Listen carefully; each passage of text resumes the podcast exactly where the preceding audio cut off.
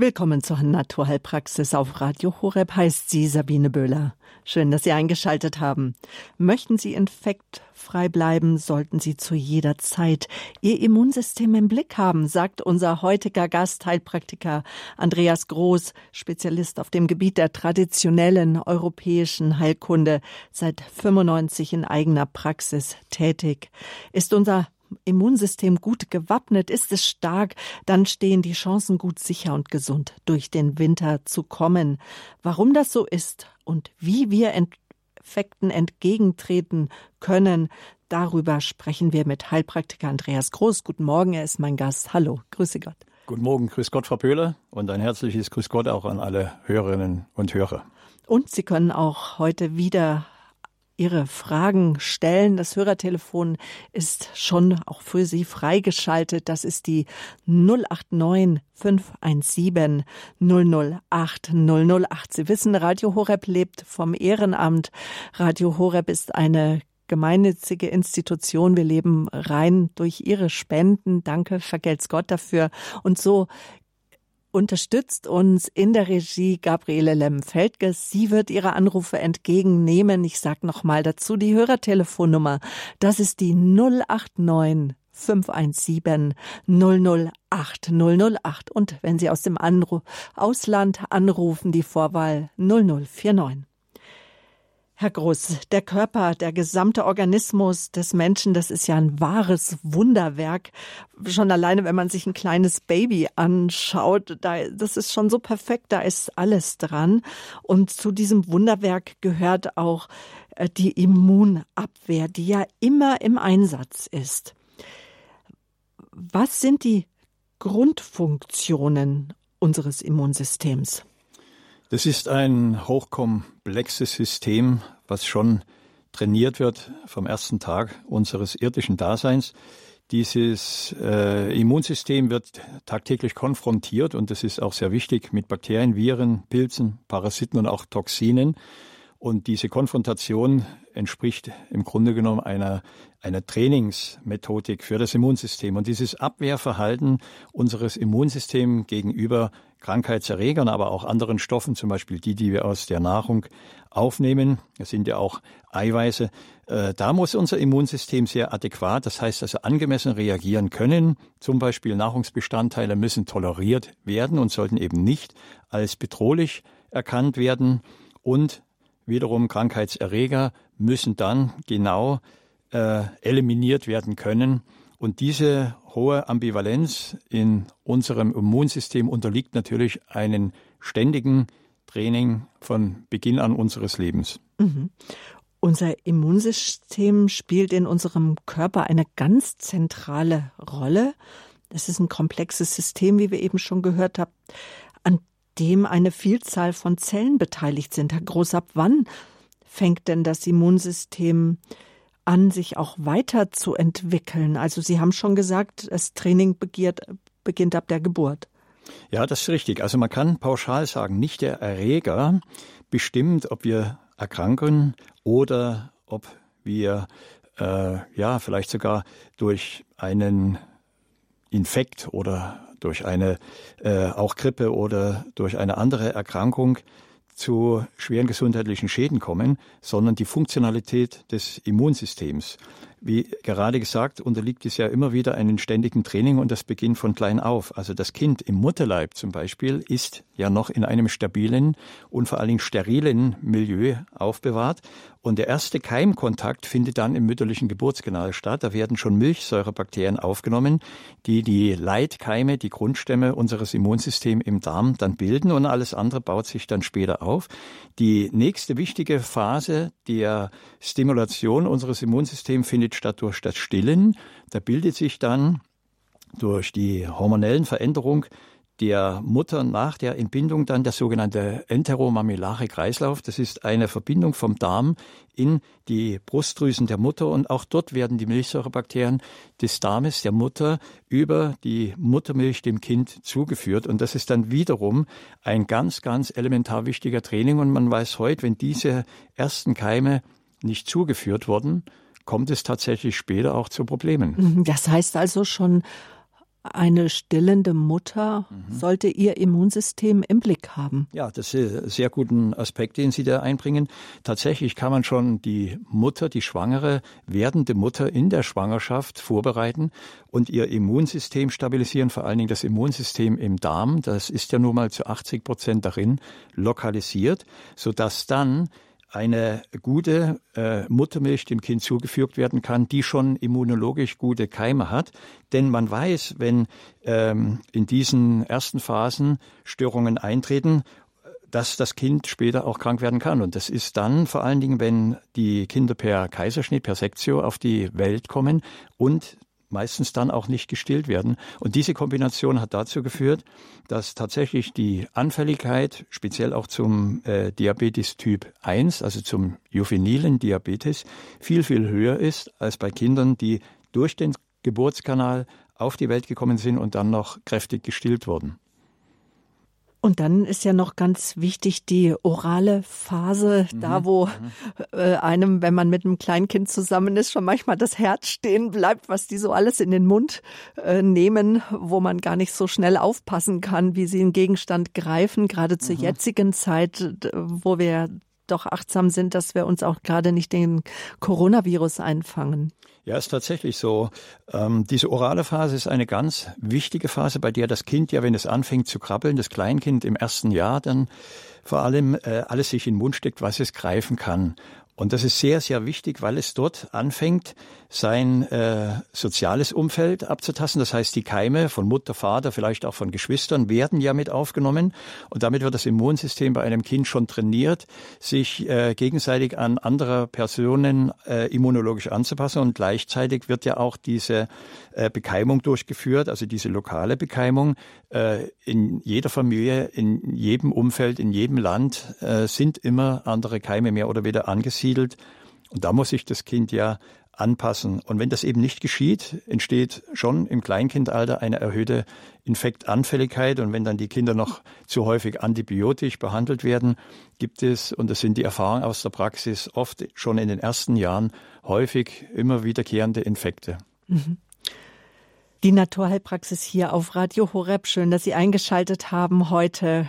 Gesund durch den Winter. So stärken Sie Ihr Abwehrkräfte, so stärken sie ihr Immunsystem. Andreas Franziskus Groß, er ist unser Gast, Heilpraktiker für traditionelle europäische Naturmedizin und immer wenn es heißt die Naturheilpraxis, dann ist er hier bei mir im Münchner Radio Horeb Studio. Wir haben Sie eingeladen, auch dass Sie anrufen können, Fragen stellen, Erfahrungen austauschen. 089 517 008 008 die Nummer. Nun, Warum ist das so? Man sagt doch immer, Erkält äh, äh, Winterzeit ist Erkältungszeit und gerade wenn Temperaturschwankungen sind, man beobachtet das auch im Frühjahr und das passiert auch, wenn man gar nicht groß draußen unterwegs ist vielleicht oder viele Gäste hatte oder öffentlich unterwegs war. Dennoch, wenn man wenn die Gliedmaße kalt werden, kann man manchmal die Uhr danach stellen, dass die Nase läuft. Wieso? Ja, das ist richtig. Und da gibt es auch viele Gründe die man medizinisch auch sehr genau defini de, ja, definiert hat. Äh, man kann sagen, in jedem Monat gibt es gewisse Stämme von Viren, aber auch gewisse Bakterien, die dann dominieren. Und gerade jetzt in dieser Grippezeit, wie man sagt, ähm, ist ja auch der Influenza-Virus nach wie vor aktiv. Und in den Sommermonaten, wo die Verkeimung zum Beispiel von Lebensmitteln oder anderen Dingen viel höher ist, äh, kommen oft dann auch Bakterien ins Spiel. Aber die Unterkühlung, die Sie jetzt angesprochen haben, ist eben häufig die Voraussetzung, damit es überhaupt zu Erkältungen kommt. Und in dem Wort Erkältung ist ja schon das Wort Kälte drin. Also wenn die Kerntemperatur vom Körper schon mal kurz auf 36 Grad absackt, dann bedeutet das, dass die Abwehr bereits um 50 Prozent reduziert sein kann. Kalte Füße bringen, wenn sie länger wie fünf Minuten äh, unterkühlt waren, die Füße bringen sie ein äh, kaltes Blut in den Körper. Das Blut muss ja kontinuierlich äh, erwärmt werden. Das macht ja auch die Leber, die bildet ja die Körperwärme von 37,1 Grad. Aber dieses kühle Blut steigt dann von den Füßen in den Körper auf, geht natürlich durch das Becken durch. Dort gibt es dann häufig kalte Füße, Blasenentzündung. Da gibt es diese klare Verbindung. Und wenn die äh, ja, Unterkühlung vom Körper dann über einen längeren Zeitraum ist, wird definitiv die Abwehr in im Bereich jetzt äh, Viren, Bakterien zum Beispiel schon mal geschwächt, denn ein Virus äh, braucht eine gewisse Temperatur, um ein hohes Vermehrungspotenzial entwickeln zu können. Und die Kälte bewirkt eben auch, dass die direkte Schleimhautbarriere, also die Schutzbarriere, dort wo die Krankheitserreger eindringen können, also Rachenschleimhaut, Bronchialschleimhaut, dass dort die Abwehr reduziert wird. Das bedeutet eigentlich, einerseits werden die Krankheitserreger mobilisiert durch Kälte, sie können sich besser und schneller vermehren. Andererseits äh, ist das Immunsystem dann in seiner Leistungsfähigkeit herabgesetzt und äh, die schnellere Vermehrung und dieses verlangsamte Immunsystem ist dann eigentlich die Grundlage um krank zu werden. Mhm. Nun wollen wir heute ja auch ganz ausführlich darüber sprechen, wie wir unser Immunsystem stärken können, wie wir ihm helfen können, diesem Wunderwerk. Was ist denn gerade, wenn mir dann mal kalt ist, auch wenn ich vielleicht noch keine Symptome habe, aber was sind so erste schnelle Gegenmaßnahmen, die einen Verlauf positiv beeinflussen können? Ja, schnell. Es muss wirklich schnell gehen. Äh, man braucht so ein bisschen ein Gespür für sein eigenes Erkältungsverhalten. Also es gibt ja Menschen, die sagen, also irgendwie habe ich jetzt so ein Frösteln oder der andere sagt, oh, äh, irgendwie habe ich jetzt so ein bisschen so ein Fließschnupfen. Ich glaube, ich habe mir was eingefangen und da nicht durch den Tag kämpfen. Die ersten Maßnahmen sind wirklich, sobald das machbar ist, das ansteigende Fußbad. Das ist immer der Klassiker. Das bedeutet, die Temperatur muss ansteigen. Also man stellt die Füße in eine Schüssel, hat daneben einen Topf mit sehr heißem Wasser und äh, gießt dann immer die äh, äh, Temperatur durch das heiße Wasser hinein. Also das heißt, die Temperatur steigt an. Man kann äh, anschließend dann natürlich äh, noch Senfmehl dazugeben, schwarzes Senfmehl, um die äh, Hautdurchblutung zu verstärken und parallel, was sehr gut ist, äh, schon während des Flu Fußbades einen heißen Erkältungstee trinken. Und dieser Tee kann zum Beispiel aus Holunderblüten, Lindenblüten, Thymian ist sehr gut oder Weidenrind und auch Anis bestehen. Also Holunder ist ja generell auch immunsteigernd und die Lindenblüten entgiften über die Haut. Das heißt, da werden, werden Säuren äh, schon über den Schweiß abgegeben. Und wir haben den Klassiker Thymian. Er ist ja schon eine sehr lungenwirksame Pflanze und auch die Weidenrinde enthält ja dieses Salicin und Weidenrinde ist äh, nicht nur Schmerz, sondern auch durchaus fiebersenkend. Und der Anis gilt ja als der Klassiker auch für die Bronchien, weil er auch schleimlösend ist und auch auf den Darm im Immunsystem einwirkt. Aber das nächste, was sich auch immer sehr bewährt hat und was oft ein bisschen verloren gegangen ist, so im Gebrauch, sind diese heißen Wickel. Also wer jetzt äh, sein heißes Fußbad gemacht hat von 20 Minuten, hat noch seine Tasse heißen Tee getrunken und er macht anschließend im Bett äh, indem er sich warme Socken anzieht und dann macht er sich einen schönen Brustwickel. Das können heiße Kartoffeln sein. Das kann auch eine Wärmflasche sein, die man einwickelt in einem Tuch, äh, welches im Kamillentee getränkt ist. Und parallel kann man äh, noch eine Schüssel mit heißem Wasser in den Raum stellen, wo dann die ätherischen Öle zum Beispiel vom äh, Eukalyptus oder auch von Lavendel verdampfen können. Das gibt auch nochmal über diese feinen Aromastoffe eine positive Einwirkung auf die Lungen. Und Eukalyptus ist eine Pflanze, die sehr tief in das Lungengewebe eindringt und dort eben in der Tiefe eine sehr ja, äh, immunologisch starke Abwehrreaktion auch gegen Viren verursacht. Ich persönlich liebe, und das empfehle ich auch den ein oder anderen Patienten, diese sogenannte Naserödern. Das kennen viele gar nicht mehr.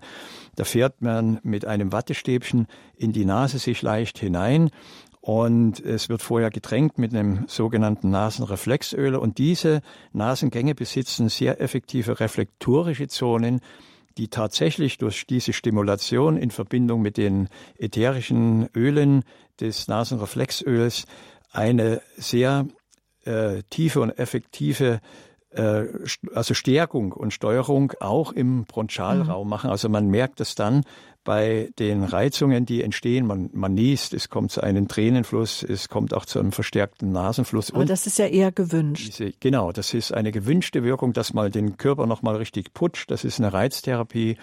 Und da hat man dann die Möglichkeit, tief auch in die Lunge, in die Bronchien einzuwirken. Man kann dann besser durchatmen, die Lunge wird besser durchlüftet. Und wenn ich recht verstehe, das fördert die Durchblutung und vorher was Sie erklärt mhm. haben, durch die kalten Füße, wenn die Gefäße sich zusammenziehen, die Durchblutung reduziert war an den Schleimhäuten, dass das ja auch die Abwehr genau. schwächt. Mhm, also genau, ist diese geht. Gegenmaßnahme zur Stärkung, das leuchtet eigentlich sehr ein. Ja.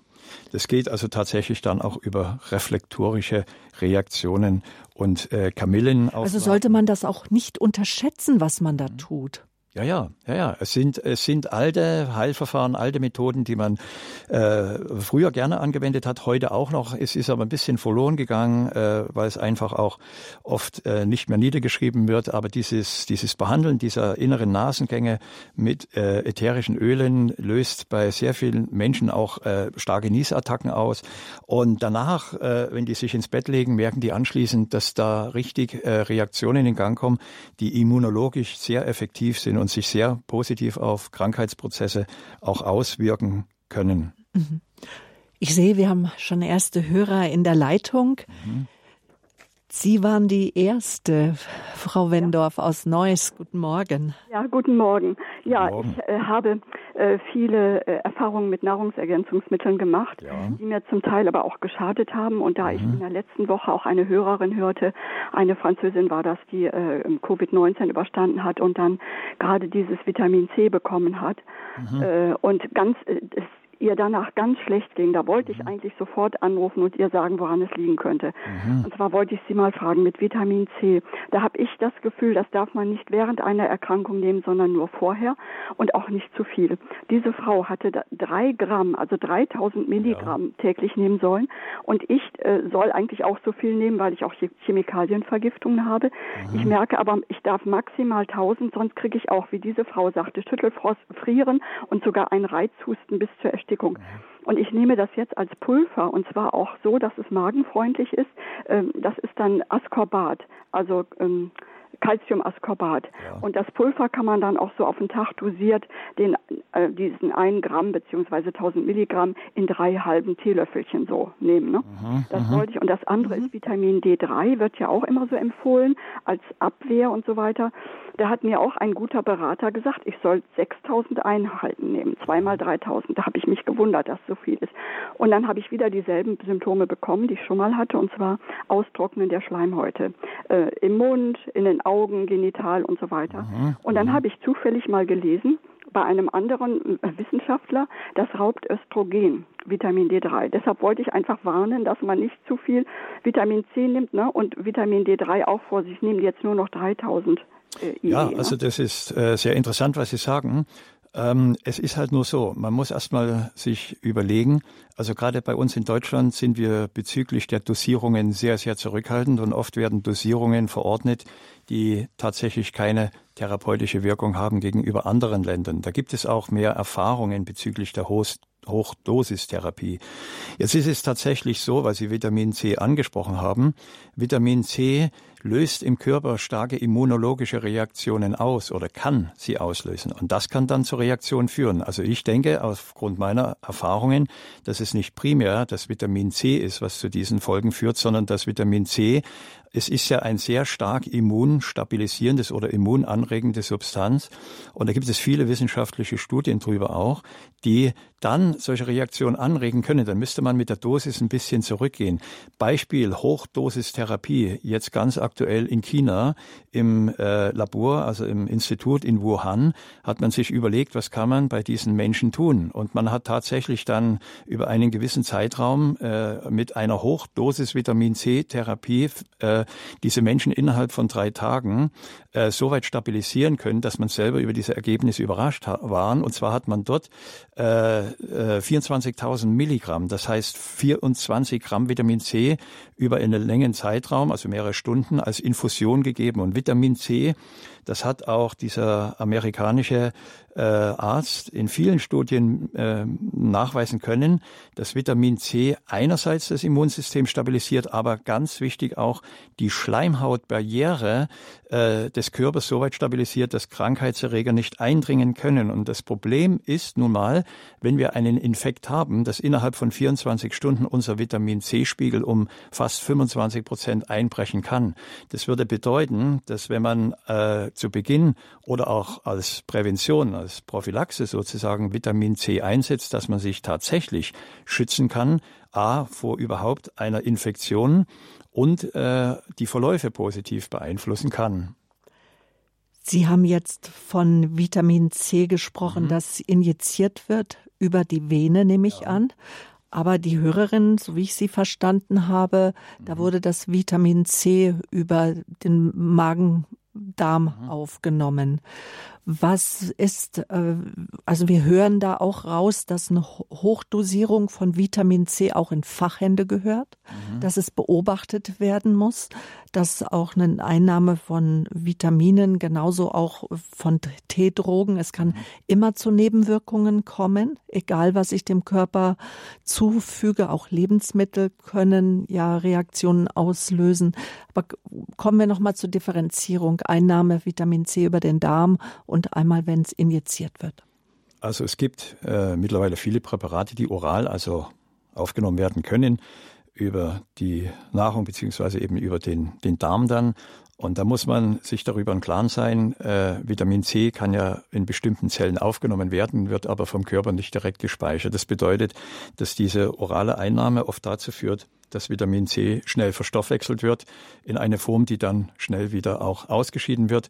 Und äh, diese orale Einnahme so mit 300, äh, 3000 Milligramm am Tag, die ja oft empfohlen wird, so als Präventionsschutz, ähm, kann bei den einen tatsächlich was bringen. Also ich kenne einige Patienten in vielen Jahren, die gesagt haben, seitdem ich immer präventiv dann in diesen Erkältungsphasen mich mit Mikronährstoffen behandle, bin ich stabil. Und äh, wenn ich mal irgendwas bekommen habe, dann ist das eigentlich in ein paar Tagen auch wieder vorbei. Ähm, es wurde ja auch Vitamin D erwähnt, D3, ganz wichtig auch fürs Immunsystem ist natürlich Zink und Selen, aber auch die Omega-3-Fettsäuren. Aber dieses Vitamin C ist von seiner Wirkung her äh, tatsächlich der Klassiker und über Infusion gegeben läuft es sehr langsam in die Zirkulation, das heißt in das Blutsystem ein und wird dann im gesamten Körper auch sehr gut eingespeichert in den Zwischenzellraum und die Wirkung von Vitamin C bezieht sich ja nicht nur auf das Immunsystem. Äh, wir haben ja gerade in diesem Jahr auch in der Praxis diesen äh, Vitamin C-Einsatz gesteigert, auch auf Nachfragen von Patienten, die eben dann uns gefragt haben, was können wir machen, um uns vor eventuellen äh, einer Infektion mit der Corona Grippe zu schützen. Und da ist tatsächlich Vitamin C auch empfohlen worden von verschiedenen äh, Experten als Präventionsmaßnahme, da Vitamin C eine äh, sehr besondere Wirkung zeigt. Es verhindert nämlich eine zu starke Ausschüttung vom Zytokin. Und Zytokin ist, ist, genau das? diese Substanz, die letzten Endes auch zu diesen schweren, überschießenden entzündlichen Reaktionen, ähm, also bei Corona, äh, zu diesen heftigen Entzündungen der Gefäße und auch der Lunge führt. Also man kann sagen, dass bei der Corona-Grippe es zu einer überschießenden Immunantwort kommt, die aber durch Vitamin C, und da ist das in Studien auch nachgewiesen worden, äh, die Zytokinausschüttung reduziert und dadurch die antientzündliche Wirkung sich tatsächlich auch nachweisen lässt. Dankeschön für Ihre wichtigen Fragen zu Vitamin C und zu Vitamin D3. Schöne Grüße nach Neuss. Johanna Herrmann aus Heiligenbronn im Schwarzwald. Grüße ja. Gott, guten Morgen. Ja, guten Morgen. Guten Morgen. Also ich, ich trinke ab und zu auch ähm, Zitronentee äh, ab und zu. Und äh, das ist ja nicht äh, schlimm. Und äh, mit den Krebsfrucht, äh, äh, Früchte, die haben ja auch Ding, auch Vitamin C, da glaube ich. Und äh, auch sonst gegen die Erkältung trinke ich ab und zu auch mal einen Glühwein. Und dann äh, gehe ich auch ins Bett und habe meine Bettschuhe gleich an, dass ich schöne warme Füße bekomme. Oder man macht ein Fußbad und geht ähm, die Bettschuhe an und rein ins Bett. Und früher, da hat man müssen schwitzen. Ja, so, hat so schwitzen müssen, dass es einem nachher so schlecht war. Und das ist heute ja nicht mehr der Fall, dass man einen so zudeckt, dass man schwitzt. Das muss ja selber. Und diese Bäder, wo man sonst hat, die mit den sieben Kräuter, das ist sehr gut wenn man ein Bad nimmt. Und auch, man heißt auch immer viel, viel, viel trinken. Mhm. Viel trinken, dass man auch keine Kopfschmerzen hat und so. Und einmal habe ich mal so arge Reiz, Reizhusten gehabt und das war schlimm. Aber du kannst mir nicht helfen. Ich trinke nur mit etwas warm, äh, warmes Wasser, damit der Reiz äh, äh, aufhört. Also was Sie jetzt gerade gesagt haben äh, an dieser Stelle, das ist ganz wichtig mit diesem Trinken. Nicht, dass wir das in dieser Sendung verpassen. Es ist tatsächlich ein ganz wichtiger Aspekt, dass wir gerade in dieser Zeit, äh, wo es kälter wird, also die Menschen fangen dann oft an, ein bisschen weniger zu trinken, weil sie einfach sagen, ich habe nicht den Durst, wie wenn die Temperaturen warm sind im Sommer. Man schwitzt ja mehr, man verbraucht ja mehr Flüssigkeit und man hat im Sommer allgemein mehr Durst. Und dann wird es kälter und die Menschen trinken weniger. Und das ist genau ein Aspekt, wo man weiß, dass dann die Flüssigkeitsmenge in den Schleimhäuten tatsächlich reduziert wird, auch im Verdauungstrakt, aber eben auch in dem Nasenrachenraum und in den Bronchien. Und die Flüssigkeit ist ganz wichtig, um die Schleimhautbarriere auch im äh, Bereich der Eintrittspforten, also im Nasenrachenraum und in den Bronchien äh, effektiv äh, zu gewährleisten. Und es gibt wirklich Menschen, die sagen, ich habe jetzt die letzten zwei Tage so wenig getrunken, die spüren das sofort, dass sie sich nicht wohlfühlen. Und wenn sie dann richtig wieder trinken, und dann kann man ja auch äh, parallel dann auch äh, Erkältungstees auch trinken, ja, ähm, dann geht es denen sofort besser.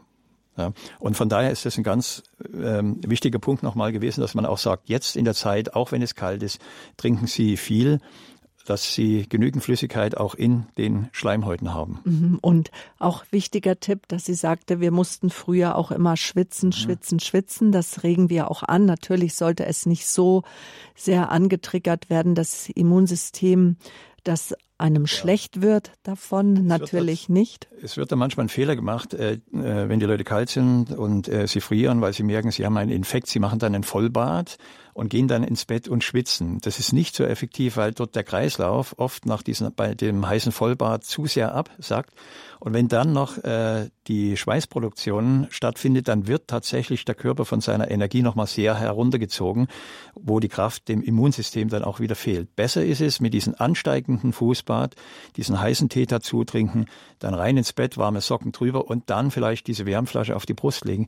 Das führt dann genauso auch zu diesen starken Schweißproduktionen. Und das ist noch effektiver, weil dann der Schweiß nicht schwächt, sondern eigentlich ausleitet und entgiftet. Mhm.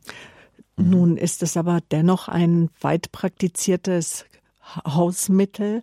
Wenn mir kalt ist, dass ich mich in die Badewanne lege, vielleicht, wie Frau Herrmann auch schon angedeutet hat, eine Essenz mit sieben Kräutern, eine der sieben Kräuter, die Sie auch schon angeführt haben, eben und dass dadurch dann das Immunsystem gestärkt wird. Aber jetzt höre ich heraus, dass doch das aufsteigende Fußbad vorzuziehen ist im Vollbad. Ist effektiver. Ja, es gibt Menschen, wenn die äh, ein Vollbad nehmen, was sehr heiß ist, die haben danach ganz auffällige Kreislaufprobleme und zwar jetzt nicht nur für ein paar Minuten, sondern es kann sein, dass sie nach einer Stunde immer noch schlapp sind, weil mhm. einfach durch die äh, also man sagt eine Dilatation, eine Ausweitung der Gefäße, der Blutdruck so absackt, und das schwächt den Kreislauf dann enorm. Also dann das Vollbad eher als Wellnessbad mhm. und nicht, wenn ich wirklich merke, wenn ich eine Erkältung abwehren möchte. Etwas, worüber wir auch noch sprechen wollten, was ein bisschen äh, in Vergessenheit geraten ist, aber trotzdem gerade in der Naturheilkunde, weil Sie haben sich ja spezialisiert auf traditionelle natürlich, ich wollte sagen, auf traditionelle natürliche Naturmedizin, aber auf die europäische Naturmedizin, gesund durch den Winter und unser Thema ja jetzt heute in der Naturheilpraxis. Das sind Auflagen. Mhm, was, was ist damit gemeint? Ach, das sind Brustwickel, Wickel und so weiter. Ja, das war ja früher äh, gang und gäbe, ja, diese Wickel. Ich habe das selber noch gelernt auf, in dieser Heilpraktikerschule. Wir hatten damals ein Ambulatorium. Wir haben uns dann äh, immer gefreut, wenn wir den Heublumensack bekommen haben. Und dann wurden wir eingewickelt und durften liegen und schwitzen und haben das alles am eigenen Leib, wie man sagt, erfahren. Und das sind sehr effektive Methoden, die man früher viel mehr angewendet hat. Also Auflagen sind nicht nur sind nicht Wasser, dass ich mir kalte, äh, also dass ich mir warme äh, in Wasser getränkte Tücher auflege. Das kann auch der Heublumensack sein, also der warme. Heublumensäcke sind mhm. ja, äh, äh, also da wird ein, ja, das Heu in einem, in einem Stoffbeutel, in einem Leinenbeutel wird im Wasserdampf erwärmt und dann kann er aufgelegt werden. Man wird dann eingewickelt dazu und diese Dämpfe, äh, die haben auch eine sehr äh, regulative Wirkung auf das Immunsystem. Mhm. Es hat auch ein, über die Schweißproduktion eine entgiftende Wirkung. Und dann gibt es viele Formen von diesen Wickeln. Also Pfarrer Kneip hat ja auch diese kalten Wickel, ja, wenn Fieber hoch war, kalt einwickeln, dass dann die Temperatur dann langsam wieder sich reguliert. Es gibt aber auch diese heißen Brustwickel, wo man zum Beispiel Kartoffeln kocht und sie zerdrückt in Leinentücher legt und diesen heißen, äh, diese zerstampften Kartoffeln dann auf die Brust legt, unter der Bettdecke, so dass man dann nochmal von außen eine sehr starke Wärmeeinwirkung hat. Und die Kartoffel selber ist ja basisch. Sie zieht dann auch die Säuren aus der Haut raus und bringt den Stoffwechsel in einen gewissen basischen Bereich, was auch wieder wichtig ist für das Immunsystem.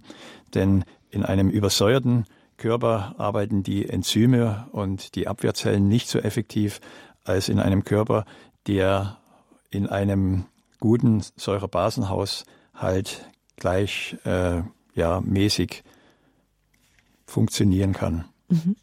Mhm. Weitere Hörer sind in der Leitung. Jetzt darf ich äh, äh, Theresa Klier begrüßen. Sie rufen uns aus dem Münchner Raum an. Guten Morgen. Guten Morgen, grüß Gott. Ja, ich finde es wunderbar, dass die Sendung kommt. Ich wollte ähm, auch meinen kleinen Beitrag dazu leisten und auch eine Frage, aber erstmal meinen kleinen Beitrag.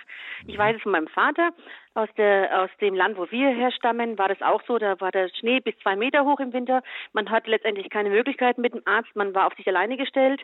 Man hat von den Erträgen im Sommer ähm, leben müssen. Und ähm, letztendlich war es so, dass sie natürlich viel Hagebuttentee selber gemacht haben, viel Lindenblütentee. Nicht dass die Linde schön riecht, sondern sie hat auch einen tollen Effekt und auch sehr, sehr viel selbstgemachtes Sauerkraut, was so gesund ist. Sie hören meine Tochter im Hintergrund. Ja, sie mag mitreden. Wunderbar. Genau, und sie sind auch, die haben auch viel Kartoffeln gegessen. Ich habe mal gelesen, ich weiß nicht, ob ich mich verlesen habe, dass wohl in der Kartoffel mehr Vitamine sind als in der Zitrone. Das heißt, die haben wahnsinnig viel selbst angebautes, also nur selbst angebautes gegessen, damals als Selbstversorger, ja. sind auf den Markt gegangen. Und so kamen sie halt über die Runden mit ihrem, wie gesagt, mit ihrem Speck und mit ihrer, mit ihrer selbstgemachten Buttermilch und, ähm, ja, und ähm, den ganzen Sachen und hatten ihre Hausmittelchen. Und natürlich den großen Glauben, wenn letztendlich was Schlimmes passiert ist oder wenn halt jemand krank war, dass sie halt einfach mit den Hausmittelchen und mit dem Verbund mit dem großen Glauben und dem Gebet einfach um Hilfe gebeten haben für den mhm. täglichen Schutz. Jetzt meine andere ähm, konkrete Frage ist, ich bin letztes Jahr auch glücklicherweise Mutter geworden. Sie hören ja meine Kleine im Hintergrund, mhm. die ja. ganz, ganz brav im Kinderhochstuhl ist mit einem Heftchen. Und jetzt ist nur bei mir so und hat sich natürlich schon gewünscht, dass man eine natürliche Geburt hat und dass man natürlich auch das mit dem Stillen und alles und unter uns, das kann man ja gar nicht sagen, weil hören ja alle zu, aber es macht ja nichts. Also unter uns gesagt, mhm. ähm, haben, wir, haben wir leider Gottes halt einen Notkaiserschnitt mitmachen müssen. Gott sei Dank mit Teilnarkose, dass ich nicht ganz so, das Kind einfach in den Arm gelegt wird.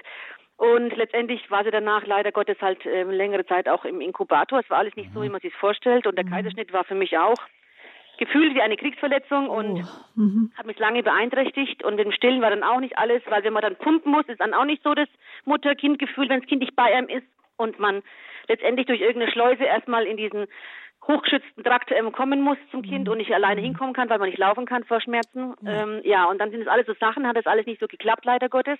Das heißt, ich konnte meine Tochter nicht durch meine Darmbakterien schicken, auch nicht über meine Brust durch die ganzen Sachen. Sie ist ein ganz glückliches Flaschenkind. Sie freut sich mhm. drüber wie also wie ein Honigkuchenpferd. Aber es ist so, dass letztendlich ähm, meine Frage halt ist: Ich konnte das alles nicht mitgeben. Natürlich nimmt sie jetzt alles Mögliche in den Mund. Ich behindere sie nicht daran. Wir haben auch einen Hund im Haushalt. Das heißt immer, es ist ganz gut für die für ihre ähm, mhm. für Immunsystem, wenn es mit, mit einem Hund aufwächst.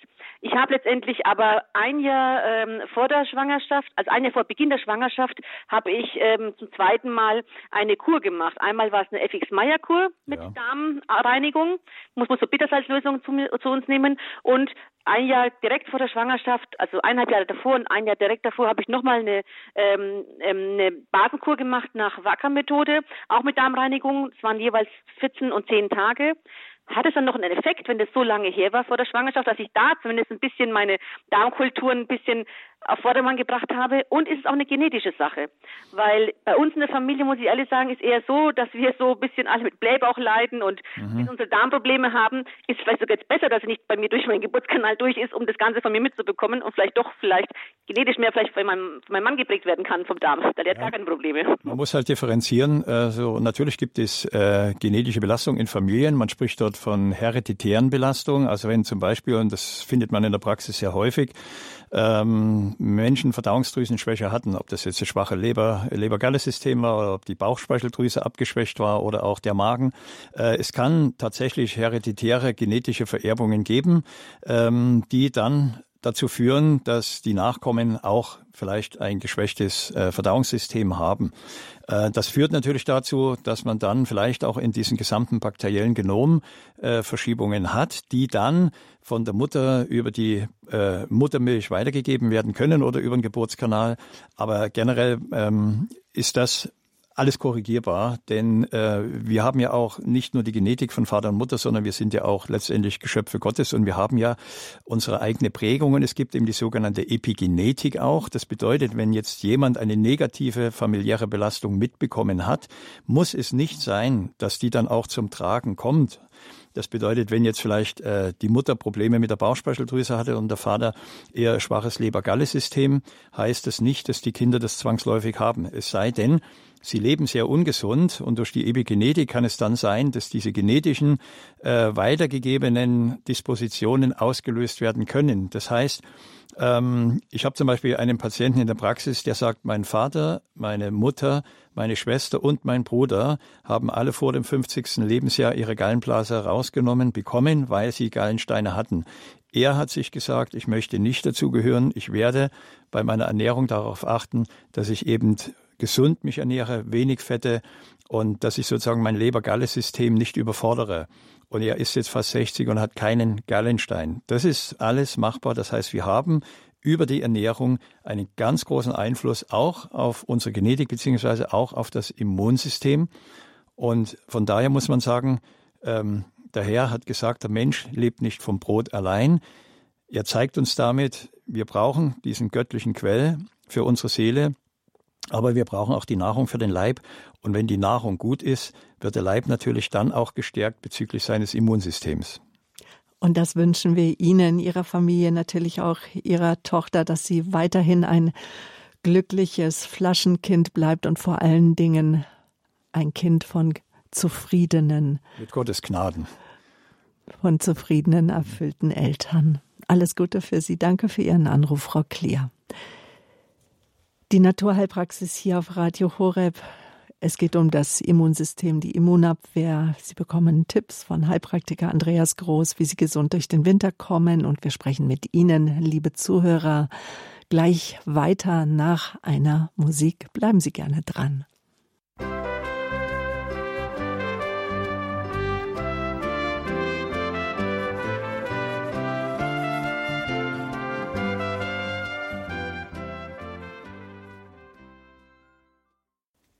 Schön, dass Sie eingeschaltet haben in der Lebenshilfe auf Radio Horeb mit der Naturheilpraxis und meinem Studiogast Andreas Franziskus Groß. Mein Name ist Sabine Böhler und auch Sie sind unsere Gäste. Zahlreiche Anrufer sind noch in der Leitung. Sie haben die 089 517 008 008 gewählt. Jetzt sage ich guten Morgen an Frau Antes aus Hirschborn. Rufen Sie uns an aus Hirschborn. Schön. Guten Morgen. Ja, guten Morgen. Ich komme aus der Nähe von Eckenfelden. Ich wollte eigentlich auch einen Beitrag senden. Also, und zwar folgendes. Äh, meine Tochter hat früher mal als Raumpflegerin in einem Seniorenheim gearbeitet. Und dann, wie es halt so ist, kann passieren, der Norovirus äh, trat auf. Unter anderem meine Tochter hat sich auch infiziert. Unter anderem dann zu Hause auch das kleine Kind und der Mann. Es war auch höchste also äh, Sterilität und alles möglich große Aufregung, hat er lange Zeit nicht arbeiten dürfen dann in dem, also äh, bis wieder gesund war, alle möglichen äh, Stuhlproben eingesteckt und so und so. Und auf alle Fälle, meine Mutter ist dann einmal, also ähm, ist einmal krank geworden und ins Krankenhaus gebracht und eigentlich, also, also nichts Besonderes und dann ist heimgekommen Und genau muss ich ihn vorschicken. Und dann, meine, meine Mutter war eben im Krankenhaus und meine Tochter hat es mit dem Sohn besucht. Der Sohn war damals, ich weiß nicht, fünf Jahre oder sieben Jahre, ich weiß gar nicht mehr. Und dann hat sie halt gesehen, also festgestellt, dass meine Mutter, also die war dann also in der Toilette und hat und hat eingeschaut und hat gesagt, mein Gott, die hat einen sehr Durchfall gehabt. Und meine Mutter, also meine Tochter hat sich natürlich geschämt vor die ganzen äh, beziehungsweise äh, Pflegepersonen. Er hat es ganz sauber gemacht, die haben alles wieder sauber gemacht, gell, und so und so. Ja, auf alle Fälle äh, war es dann wieder in Ordnung und so und so. Und dann kommt meine Mutter heim mit meinem Bruder und sagt so ganz nebenbei, also von der Diagnose her, hat sie sich auch mit einem Novovirus angesteckt im Krankenhaus. Ich war ganz entsetzt, muss ich sagen. Ich mein Gott, meine Tochter und mein Enkel. Und habe es aber nicht gesagt, meiner, meiner Tochter und mein Enkel. Und bin ich gleich zu der Hausärztin gegangen von meinen. Dürfen wir, um das ein bisschen abzukürzen, was ist denn jetzt so Ihre Frage? Also wir haben schon verstanden, es geht um den Norovirus. Vielleicht mal ganz kurz die Erklärung, was ist das Besondere an diesem Virus, Herr Groß? Der Norovirus ist auch hochvirulent, der kann sich also sehr schnell übertragen äh, fäkal-oral sagt man, also man nimmt es auf. Also fäkal-oral heißt äh, über den über die, also den Mundschleimhäute. Äh, genau, über die Mundschleimhäute, also über die Hände nimmt man diese mhm. äh, Viren auf und äh, es gibt dann Verkeimungen im Bereich des Mundes und so wird der Norovirus aufgenommen. Und er äh, manifestiert sich in den meisten Fällen im Darm und führt zum Teil auch zu heftigen Durchfällen, auch mit Flüssigkeitsverlust und den Verlauf muss man dann immer sehr genau beobachten. Und vor allen Dingen muss man eben dann auch schauen, dass man die Hygienemaßnahmen einhält, dass es also sich nicht innerhalb von Familien dann weiter verbreitet. Auch die Hygiene, gerade was sanitäre Anlagen betrifft. Mhm. Auch immer wieder Waschbecken, Wasserhähne, Türgriffe und so weiter sauber halten. So, Frau Antes, das war ein kurzer Exkurs. Ja, Eine, und Ihre Frage. Ja, ganz kurz, ich wollte kurz vorausgehen. Und dann bin ich sofort zu Frau Doktor und dann habe ich ja kurz erklärt und sie gesagt, na, also wenn sich innerhalb von, ich weiß nicht, also ein paar Stunden oder was, äh, nicht angesteckt. Also wenn sie sofort die Symptome hat, dann hat sie sich nicht angesteckt. Und ich war dann so erleichtert und ich habe dann nur gesagt zu der Frau, zur Frau Hausärztin, ich gesagt, nur, mein, was hat denn dann die heilige Mutter Theresa gemacht? Die war mit so viel äh, ganz schlimmen äh, also, äh, Lebererkrankungen und warum hat sie sich nicht angesteckt? Hat die Frau gesagt, ja, sie hat ein gutes Immunsystem gehabt. Und ich muss ehrlich sagen, ich bin zur Erkenntnis gekommen, wenn ein Mensch glücklich ist, dann tut er Hormone ausstrahlen und ist mit seinem Leben zufrieden, dann kann man auch das Immunsystem äh, stärken. Aber das, was jetzt vorher gesagt wurde, kann ich alles nur bekräftigen. Es ist so, wie es ist. Aber ähm, also wenn man mit Gott verbunden ist und dementsprechend äh, ist man dann seelisch gesund und der Körper und alles ist im Reinen. Habe ich die Erfahrung gemacht. Ja, das ist richtig. Vielleicht kann ich Ihnen da auch noch mal äh, zu diesem Thema äh, Psyche und Immunsystem noch etwas sagen. Also es gibt auch diesen Fachbereich, die sogenannte Psychoimmunologie. Und da weiß man, dass Menschen, die zum Beispiel viel Angst haben, dass die tatsächlich auch anfälliger sind gegenüber Infektionen. Und man sagt dann auch immer, wir sollten keine Heidenangst haben, sondern in Gott vertrauen. Und für manche Leute klingt das vielleicht so banal, aber es ist tatsächlich nachgewiesen. Und auch in der heutigen Zeit sollten wir uns einfach auch klar machen, wir haben schon so viele an viralen, bakteriellen und parasitären Infektionen überstanden, ohne dass wir wirklich entweder gar nichts gemerkt haben oder nur äh, wenig Beschwerden hatten. Das heißt, wir werden ja tagtäglich konfrontiert mit sogenannten Krankheitserregern oder Krankheitsauslösern. Und von daher es eben wichtig, dass wir auch ein Vertrauen in unser Immunsystem entwickeln. Wenn natürlich äh, in der frühen Kindheit die Eltern die Kinder immer warm einpacken und immer sagen, hast du deinen Handschuh, hast du deine Mütze und deinen Schal und erkälte dich nicht und pass auf, dann denken wir, die Welt da draußen ist bedrohlich und man entwickelt nicht dieses Vertrauen. Aber wenn man sagt, ja gut, komm, geh raus, dann wirst du schon sehen, ähm, ja, wenn es dir kalt ist und du frierst, was du davon hast, und dann lernt man dadurch auch. Also man braucht ein wirkliches Gottvertrauen auch im Immunsystem und man muss wissen, wir sind nicht so schnell angreifbar wenn das Immunsystem funktioniert. Und es gibt ja auch viele Faktoren, die einerseits das Immunsystem steigern können, aber dies auch schwächen können. Dankeschön, Frau Antes aus Hirschhorn. Alles Gute für Sie. Und von Hirschhorn gehen wir jetzt nach Gifhorn in Niedersachsen mit unserer Aufmerksamkeit. Frau Pross ist dort am Telefon. Guten Morgen. Ja, guten Morgen und vielen Dank für den interessanten Vortrag als die ganz zu Anfang mit dem Stillen begonnen hatten, da mhm. fiel mir ein, vor 30 Jahren habe ich auch ein Baby gehabt und da hatte ich eine Bekannte, die halt durch diese äh, Krabbelgruppe und so, die sich sehr interessiert hat für Stillen, weil viele gegen Stillen waren. Mhm. Und da hat sie ähm, aus Amerika ein, äh, ein Testergebnis äh, uns mitgeteilt. Und zwar, die haben die Muttermilch getestet, bevor sie ins Kind reinging, sozusagen. Mhm. Und diese ähm, künstliche Milch auch, bevor sie ins Kind reinging. Und dann haben sie das getestet, was aus dem Kind wieder rauskam. Mhm. Und in der Muttermilch waren teilweise ziemliche, was weiß ich, irgendwie was, was nicht so gut war. Und das kam beim Kind gleich wieder postwendend mit raus. Also postwendend nicht, also äh, mhm. hat das wieder ausgeschieden. Und genau. diese mhm. künstliche Nahrung, was da an Schadstoffen reinging, das ist leider nicht so gut wieder rausgekommen. Das mhm. Ja, das ist tatsächlich so. Also so lernt das Kind ja schon über sein größtes Immunsystem im Darm zu selektieren.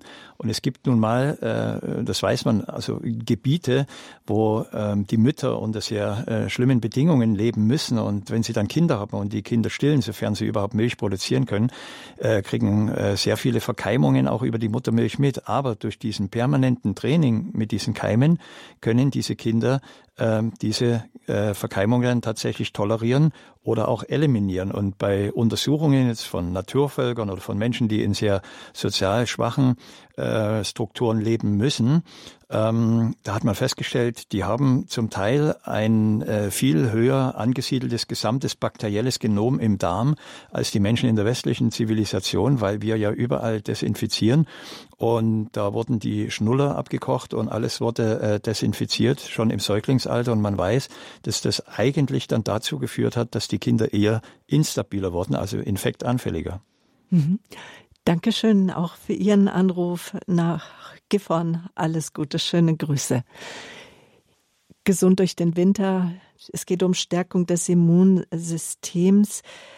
Die Muttermilch, ein Thema, was uns gerade sehr beschäftigt hat. Aber Sie haben ja schon gesagt, auch wenn das äh, nicht möglich war, auch zu stillen, dass das Immunsystem zwar äh, startet, sozusagen, äh, wenn wir Kleinkinder sind, aber es ist eigentlich nie zu spät, etwas zu tun für das Immunsystem. Und lassen Sie uns da einen kleinen Moment weiter drüber reden, dass ja auch die Erkenntnisse und auch in den Visionen der Kirchenlehrerin der heiligen Hildegard von Bingen, die vor etwa 900 Jahren gewirkt hat, hatte ja auch in ihren Schauungen und Visionen von Gott gegeben, Einblicke, wie wir unseren Gesamtorganismus, Körper, Seele, Geist, unsere mhm. Geistseele stärken können. Aber was können wir gerade jetzt in Bezug aufs Immunsystem, was sind da Tipps, die wir auch immer wieder, die Traditionen sind, die verloren gegangen sind, wo Sie sagen, auch aus meiner äh, wissenschaftlichen Sicht auf Gesundheit und auch als Heilpraktiker, das ist effektiv. Also die Hildegard von Bingen, die Sie jetzt erwähnt haben, ist natürlich eine Kirchenlehrerin äh, höchsten Ranges, weil sie ja nicht nur diese Visionen hatte, sondern tatsächlich eben dann auch Einblicke hatte in andere medizinische Schriften und dadurch hat sie in dieser Kombination von der Gnade, von ihren Schauungen und auch von den Möglichkeiten zu lernen und zu lehren viel, viel Wertvolles bis in die heutige Zeit uns mitgeben können.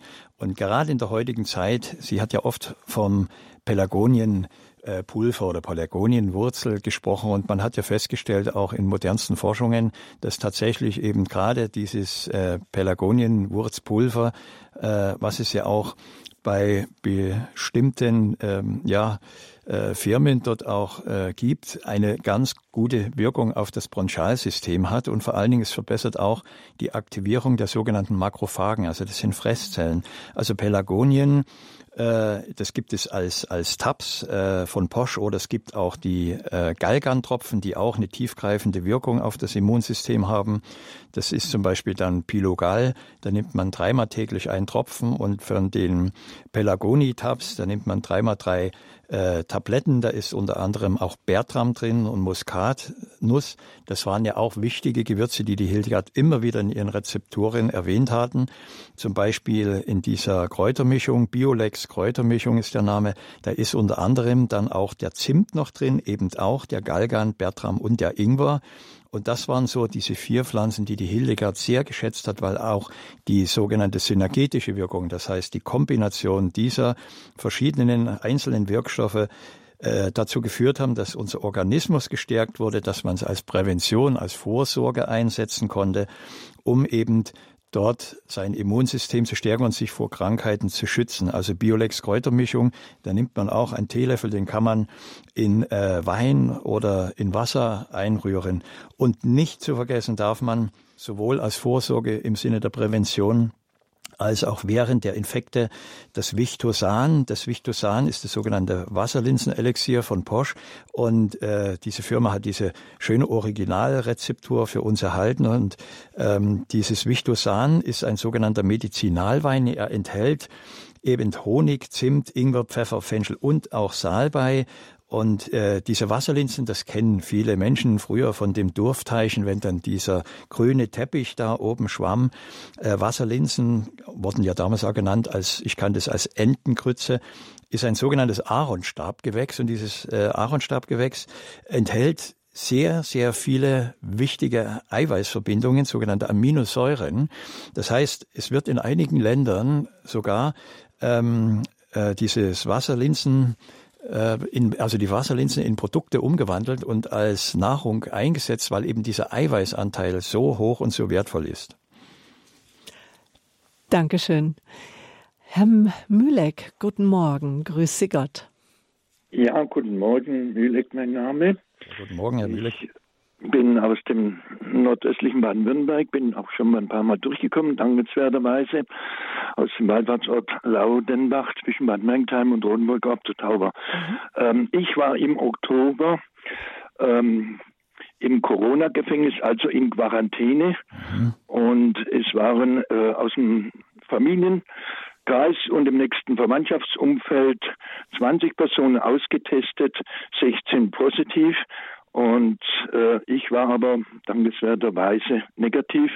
Und was mir aber eigentlich nicht wirklich so geglaubt wurde, weil ich doch relativ, relativ viel unterwegs war bei Veranstaltungen mhm. und ähm, ich sehe jetzt da vielleicht doch einen Zusammenhang, dass ich als Neuroborreliose-Patient auch sehr viel für mein Immunsystem in der Art unternehme, doch viel rauszugehen und auch unter starken Schmerzen, diese Brennschmerzen, so Art äh, Parästhesien, auch in der Art von Polyneuropathie, dass ich da gern dann auch eben Gegenteiliges mache, wie diese wahnsinnigen Brennschmerzen als Überhitze dazu empfinden, dann gehe ich in das Gegenteil und bin dann gern im Frischen, im Kalten.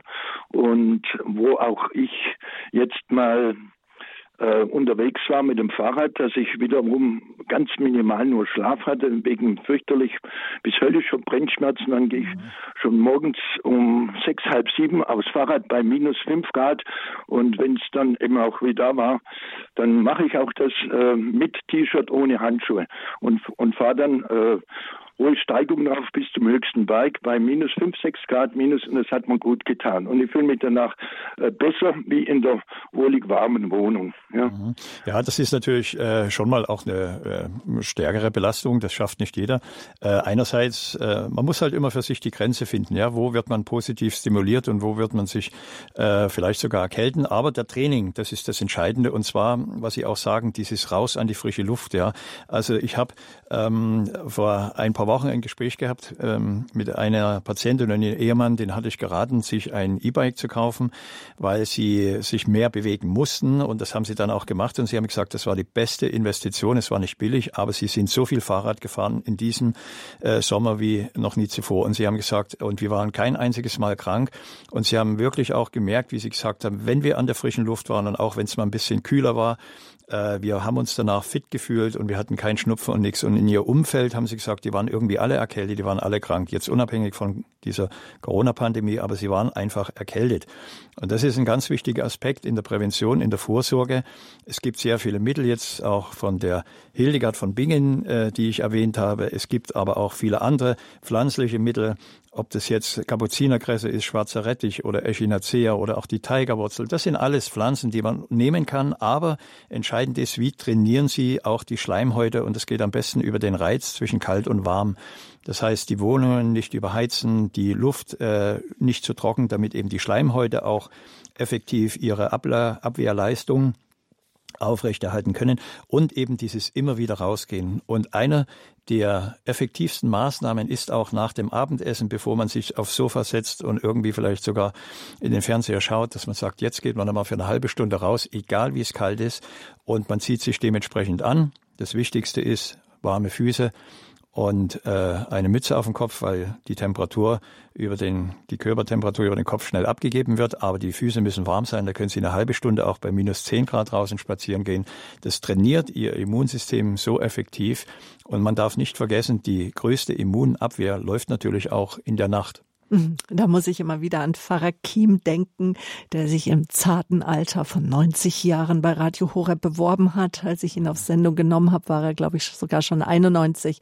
Und dann hatten wir auch eine Sendung, ging es um Tipps, wie man gut älter wird. Und er hat ganz vehement, es war ein sehr vehementer Priester, konnte er sein, mhm. hat er mhm. gesagt, eine Stunde am Tag spazieren gehen. Genau. Und er ist sehr, sehr alt geworden, noch gar nicht so lange her, dass er doch in die himmlische Heimat gehen durfte, mhm. mit über 100. Dankeschön, Herr Mülleck, und alles Gute für Sie und auch Ihre Familie. Frau Fischer, Sie rufen uns an aus Backnang. Ja, guten Morgen, Frau Böhler und guten Morgen, Herr Groß. Ja, guten Morgen. Meine Frage äh, wäre noch einmal zu dem Vitamin D3. Aha. Ich habe also da ein Buch gelesen von einer naturkundlichen Ärztin aus Kanada, die schreibt äh, zu diesem Vitamin D3, dass wenn man das isoliert nimmt, dass es eine super Wirkung hat, aber wenn man es isoliert nimmt, dass es toxisch wirkt und man müsste immer Vitamin K2 und Vitamin A in entsprechender Dosierung dazu nehmen, dass mhm. es wirklich eine effektive Wirkung hat. Ui, das ist, ist, meine Frage, wie, wie, wie stehen Sie dazu? Gut, und ja. jetzt vielleicht mhm. erstmal zur Klärung. Mhm. Was heißt das, wenn ich ein Vitamin isoliert nehme und was heißt es, wenn ich es nicht isoliert nehme? Also isoliert heißt äh, Danke, also reine Monoprodukt sozusagen, da ist nur Vitamin K drin, das ist äh, synthetisch oder auch organisch natürlich, aber ähm, es ist mit keinem anderen Vitaminspurenelement oder Mineral in dem Präparat kombiniert. Mhm, und jetzt geht es um, speziell um Vitamin D3, das wir ja normalerweise aufnehmen mit dem Sonnenlicht die D-Vitamine. Genau, das Vitamin D3 wird äh, aktiviert ja, in, in, mehreren Stufen oder überhaupt Vitamin D. Vitamin ist ja in dem Sinn Vitamin D3 kein klassisches Vitamin, hat ja eine hormonähnliche Wirkung in dem Sinn, ja. Aber es ist vor allen Dingen so, man muss ja schauen, wie funktioniert es eigentlich in der Natur. Früher waren die Nahrungsmittel hochgradig angereichert mit diesen Vitalstoffen und es waren sehr viele sogenannte ähm, sekundäre Pflanzenrohstoffe, die als Radikalfänger galten. Also sie haben sozusagen aggressive äh, Stoffwechselprodukte abgepuffert und es ist uns heute zum Teil verloren gegangen. Auch durch Stress und Fehlernährung, Bewegungsmangel bilden wir zu viel sogenannte freie Radikale. Das sind hochaggressive Substanzen und dazu kommen natürlich, das darf man nicht vergessen, die ganzen vielen allopathisch-schulmedizinischen Medikamente, die ja tatsächlich alle diese Mikronährstoffe mehr oder weniger unterdrücken. Und das Vitamin D3 in Verbindung mit K2 ist eine Kombination. Es führt zu einer besseren Aufnahme und auch zu einer besseren äh, Verstoffwechselung. Und Vitamin D ist ja jetzt nicht nur äh, wichtig äh, für die Schilddrüse äh, und das Immunsystem, sondern eben auch für den Knochenstoffwechsel.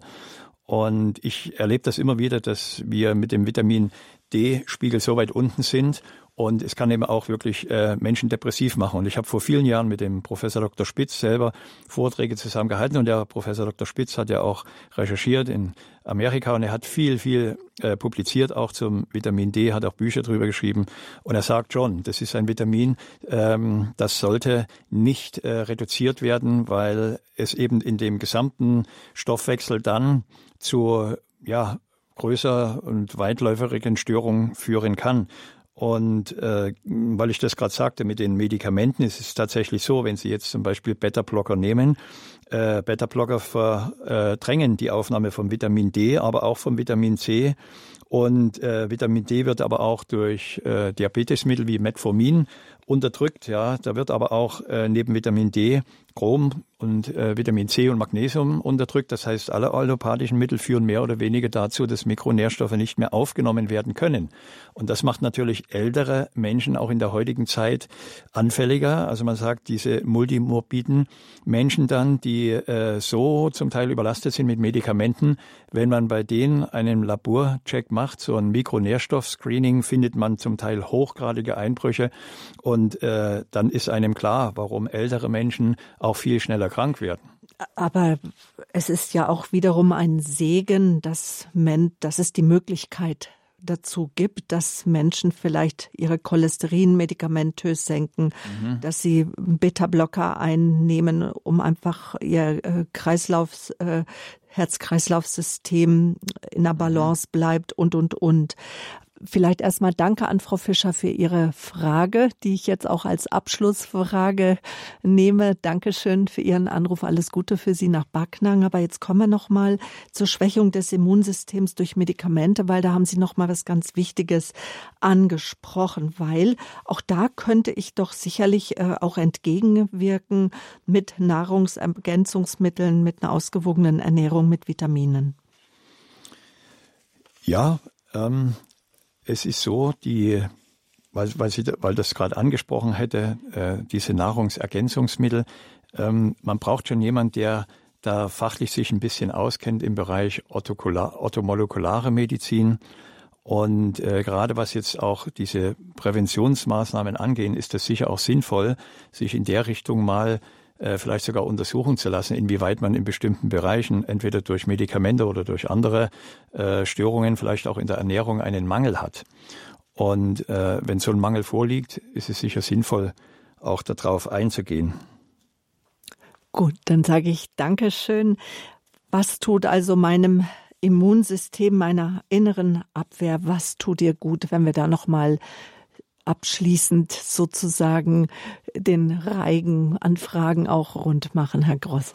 Ja, abschließend muss man sagen, äh, greifen wir den Beitrag von dem Herrn auf. Raus an die frische Luft ist ganz wichtig. Äh, das Immunsystem kann man stärken über eine vernünftige und gesunde Ernährung. Man sollte auch schauen, dass man äh, sich nicht überfrachten lässt mit Medikamenten und äh, ganz wichtig ist auch äh, raus aus der Angst. Also Heidenangst äh, schwächt unser Immunsystem. Das ist wissenschaftlich in vielen Studien ja nachgewiesen, äh, dass äh, Angst und äh, negative Erwartungsspannung unser Immunsystem dementsprechend auch belasten.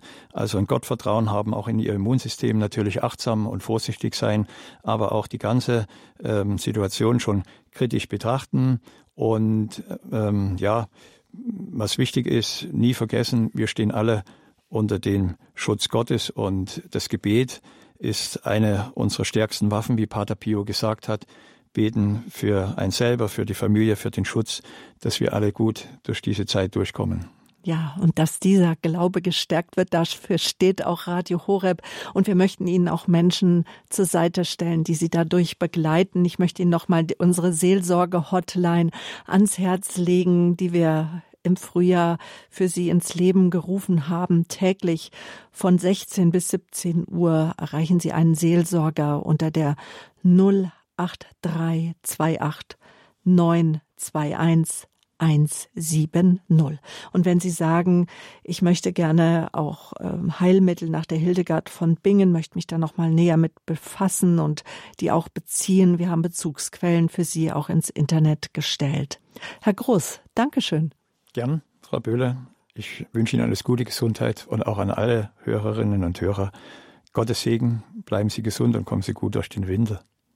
Damit verabschiede ich mich von Ihnen und empfehle Ihnen, fehle Sie auch ganz sehr der Gottesmutter an, Ihre Sabine Böhler.